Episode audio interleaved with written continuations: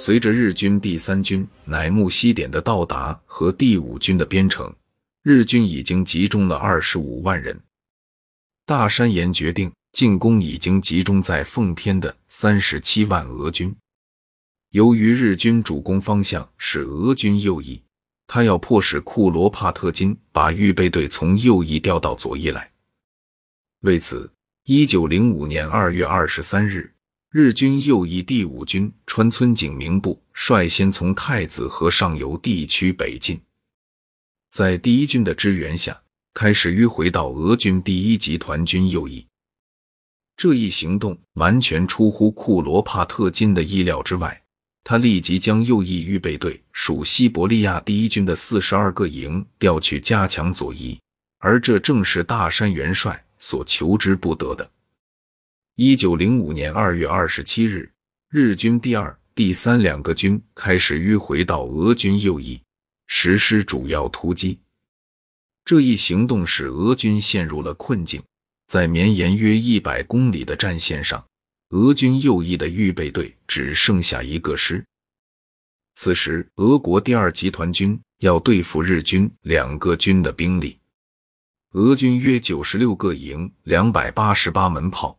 要对付日军一百三十三个营、四百六十八门炮，而且在右翼挨打的同时，左翼的两个集团军按兵不动，第二集团军被迫收缩阵地。此时，库罗帕特金又决定把预备队从左翼调回到右翼，部队来回折腾，疲于奔命。远东俄国陆军总司令库罗帕特金决定。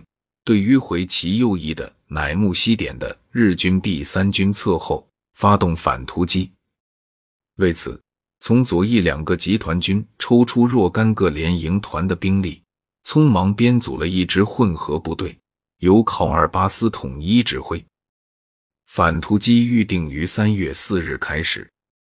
三月四日，日军第三军已经接近奉天以北的铁路线，情况紧急。但考尔巴斯声称，部队没有完成集中，将原定的反突击日期推迟到三月五日。当时他指挥的第二集团军总兵力为一百二十个营，八万人。俄军进行了几次毫无效果的血战。三月七日停止行动，反突击没有奏效。日军第三军继续向奉天以北迂回，在此期间，日军从三月一日起对俄军左翼也加强了进攻。在俄国第一集团军的抗击下，进展不大。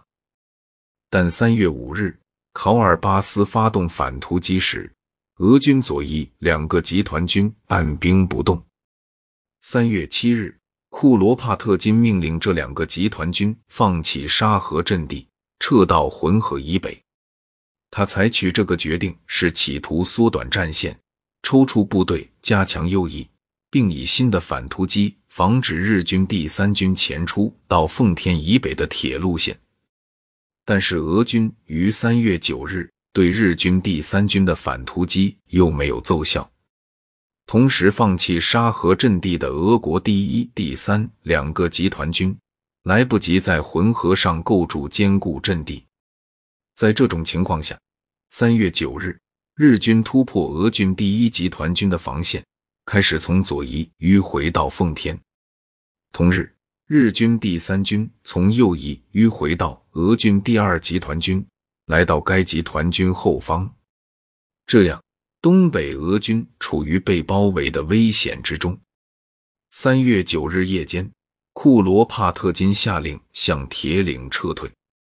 撤退的情况相当混乱，未参加会战的骑兵先于步兵和炮兵撤退，辎重堵塞了道路，部队失去指挥，又遭到日军炮击，后卫陷入日军包围之中，但日军也无力追击。一九零五年三月十一日，日军第一、第三两个军在浑河地区会师。此时，俄军主力已逃脱包围，随后在四平街占领阵地，直到战争结束。奉天会战是日俄战争最后也是最大的一次会战。俄军的惨败导致库罗帕特金被撤职，降为满洲第一集团军司令，远东陆军总司令的职务由李聂维奇继任。